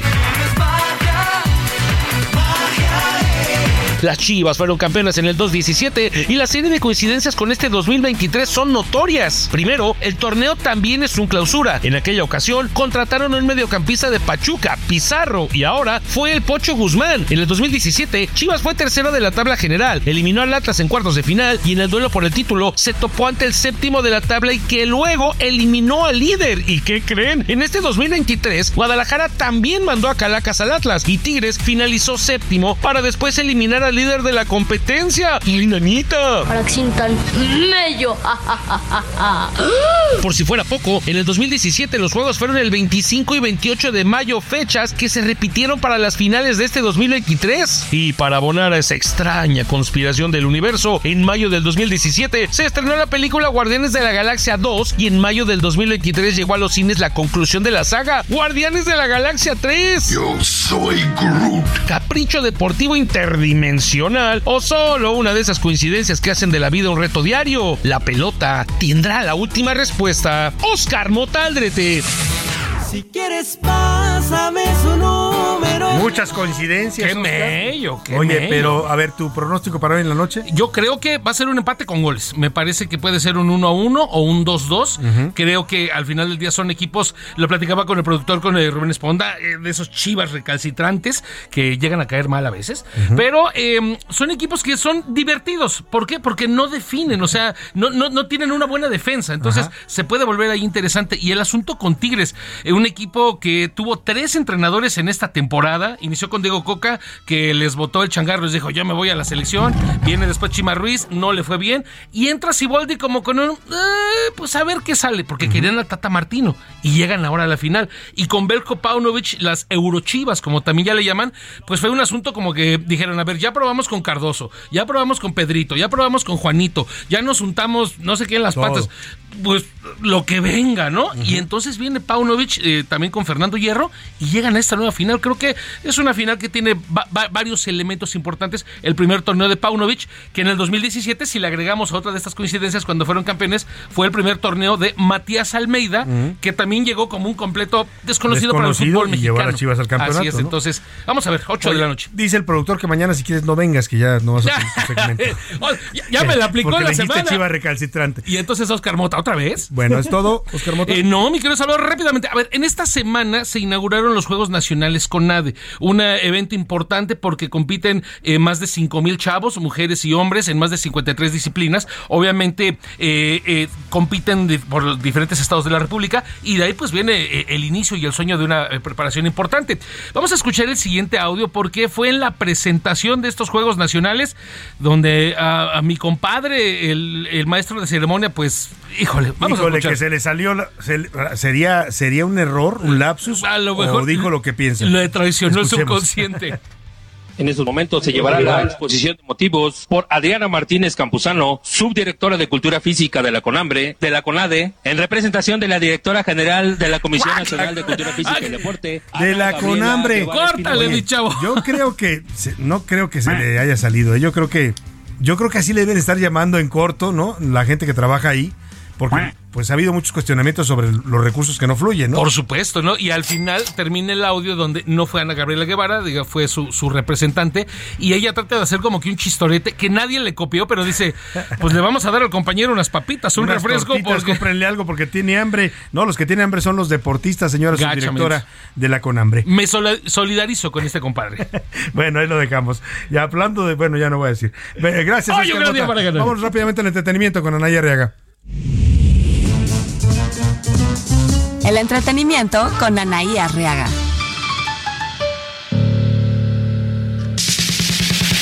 Anaí Arriaga, ¿cómo estás? Bienvenida. Excelente jueves para todos, mi querido Salvador. Fuerte abrazo, amigas, amigos de A la Una, ¿cómo están? Les voy a platicar que la muerte de Tina Turner, considerada la reina del rock and roll, conmocionó al mundo del espectáculo. Muchos, muchos derramaron afecto, oraciones, y es que sí, se nos fue una grande. La cantante falleció en paz a los 83 años luego de una larga enfermedad, así lo confirmó su familia. Sin embargo, han surgido detalles de las últimas apariciones, como la última entrevista que dio poco antes de morir y en la que reveló que estaba enamorada de Mick Jagger. Es que algunas los preferimos con cara de malos. Oigan, Luis de Llano apelará su sentencia tras demanda de Sasha Sokol. La extimbiriche dijo que el productor de televisión, de acuerdo al obligado, tendría que ofrecerle una disculpa pública, abstenerse de volver a hablar de lo ocurrido entre ambos y pagar una multa. Sin embargo, de acuerdo con algunos medios, Luis de Llano no está dispuesto a realizar estas acciones y está preparando su defensa. Se dice que Shakira pues no está dispuesta a tener una relación con Tom Cruise y es que algunos aseguran que se convirtió en su misión imposible porque está enamorado de la colombiana. Yo pongo en tela de juicio esto porque él predica una pues un culto donde no le permiten hacer muchas cosas, tendría que pedir permiso, pero bueno, eso es lo que se está especulando en los medios internacionales. Recuerden, pórtense muy mal, pero cuídense muy bien. Yo soy su amiga Anaya Arriaga. Muchas gracias, muchas gracias Anaya Arriaga. Bueno, pues ahí está lo que ya le comentaba yo, una noticia, eh, la muerte de Tina Turner que le dio la vuelta al mundo. Le hicieron homenajes incluso en algunas embajadas de Estados Unidos. Estaba viendo en la embajada de Estados Unidos en Australia, los empleados de la embajada, en su mayoría estadounidenses, hicieron una coreografía, una, una coreografía grupal con la música de Tina Turner. Escuchemos cómo bailaban y recordaban a la reina del rock and roll.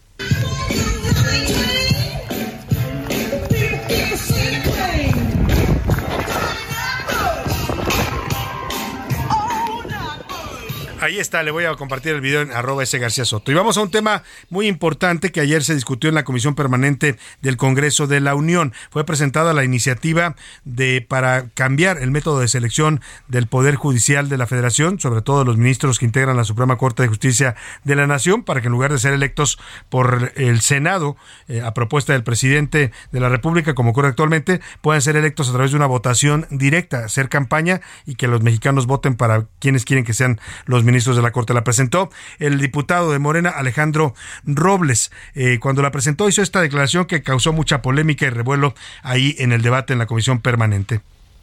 Es una corte que obedece intereses bastardos. Por eso tendremos que llevar a un proceso de elección a ministros y ministras para que tengan que dar la cara al pueblo de México y no sigan en la oscuridad, en las resoluciones ininteligibles para nuestro pueblo de México. Y si no les gusta, iremos más allá. No vamos a conformarnos con una reforma profunda al Poder Judicial. Haremos la constitución humanista. Vamos a obradorizar el Poder Judicial. Bueno, obradorizar el Poder Judicial. Le pregunto directamente al diputado federal de Morena, Manuel Alejandro Robles, a quien tengo el gusto de saludar en la línea telefónica esta tarde. ¿Cómo está, diputado? Muy buenas tardes.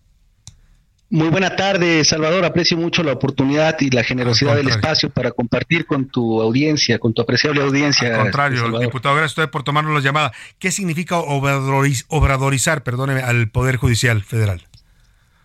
Llevar los principios de austeridad, de honestidad, el por el bien de todos, primero los pobres, el no puede haber funcionarios opulentos mientras haya pueblo en la pobreza. Eso, eh, grosso modo, es a lo que nos referimos cuando estamos hablando de obradorizar.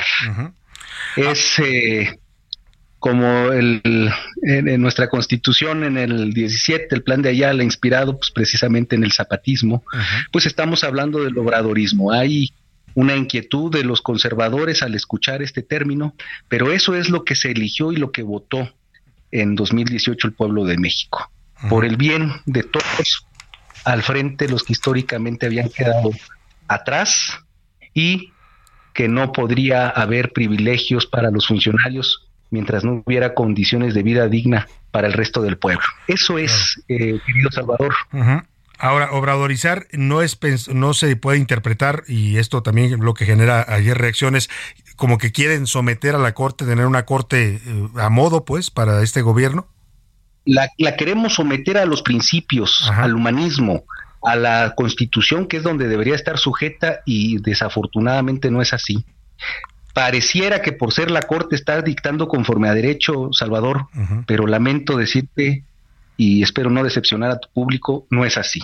La Corte está eh, al dictado de intereses obscuros. Fui duro, dije bastardos ayer en la sesión. Sí, intereses bastardos. Porque es, es, oye Salvador, es gravísimo que Norma Piña tenga contratada a la operadora de la estafa del todo esto a Sonia Vargas, operadora de Genaro García Luna, y te dice mucho de por qué estaba siendo condenado en Brooklyn Genaro García Luna, mientras aquí le estaban abriendo las cuentas a sus prestanombres. Entonces, es muy desafortunado, pero hay que decirlo, no porque sea duro, no porque sea grave, no porque sea delicado, vamos a guardar silencio. Esto es lo que está sucediendo en la Corte. Es una Corte que no está bajo el escrutinio público, que es inexpugnable actualmente para el ciudadano ordinario y no deberá ser así. Eh, Ahora, eso, la elección universal de ministras. A eso le iba a preguntar. ¿Eso va a cambiar cambiando el método de elección de los ministros? Así es. Un término más amplio sería democratizar el poder judicial. Yo le dije obradorizar porque a nosotros nos parece una contrariedad, una falta de honestidad, de ética de parte de los ministros haberse amparado al artículo 127 fracción segunda para seguir ganando tres o hasta cuatro veces más de lo que actualmente gana el presidente de la República. Y además, Salvador, yo me pregunto si tu salario te lo ahorras 100%, si tú te puedes ahorrar tu salario. No, mi salario me alcanza para llegar a la quincena nada más, eh, diputado, para pagar deudas y tarjetas. Imagínate, imagínate, les pagan alimentación, gasolina, eh, tablets, en fin, una serie de privilegios que yo no es la envidia lo que me inspira, es un tema de congruencia. En el pueblo sigue habiendo millones de mexicanos en una situación de pobreza y no por elección, Ahora, no porque no les guste trabajar, este Salvador. porque los sueldos no, no, dan para vivir dignamente. Me va, se me va a cortar el tiempo porque tenemos una guillotina que me corta, pero tenemos un minuto, un minuto para que me diga. Eh, hay muchos expertos constitucionalistas que han dicho que esto de el votar por los ministros no es algo adecuado porque se puede pues eh, prestar a manipulaciones partidistas la elección de los ministros. Salvador, tú sabes, esta élite positivista, el positivismo es una corriente propia de las dictaduras, de la literalidad de la ley, de anteponer la ley a la justicia, y nosotros vamos a ir a reivindicar un justnaturalismo, porque esta estirpe del Diego Baladés, en fin, una, una playa de, la burocracia dorada de los juristas, pues no están atendiendo al, al, pueblo de México. Esta propuesta de elección universal de, de ministros, jueces, magistrados, pues está inspirada en algo que ya había en nuestra historia constitucional en el 57, una generación de juristas, de políticos que verdaderamente estaban al servicio de los intereses del pueblo de México. Eso es lo que requerimos. Muy bien. Entonces, eh, eso es, si tú me dices, hay expertos constitucionalistas que se oponen, no lo niego, no lo dudo. Muchos de ellos de militancia priista. Diego Valadez, hay que recordar lo que era el de la Fiscalía de la República. De Diputado, nos va a cortar, nos va a cortar la guillotina. pero lo invito, experto, sí, lo invito a que continuemos mañana, si, si le parece, en este tema, ¿le parece? Sí, sí, sí. Mañana eh, le marcamos y seguimos para explicar bien. El debate. Muy bien, el contenido de la iniciativa. Le agradezco al diputado y me despido de usted. Que pase una excelente tarde. Aquí lo esperamos todos mañana a la una. Por hoy termina a la una con Salvador García Soto. El espacio que te escucha, acompaña e informa. A la una. Con Salvador García Soto.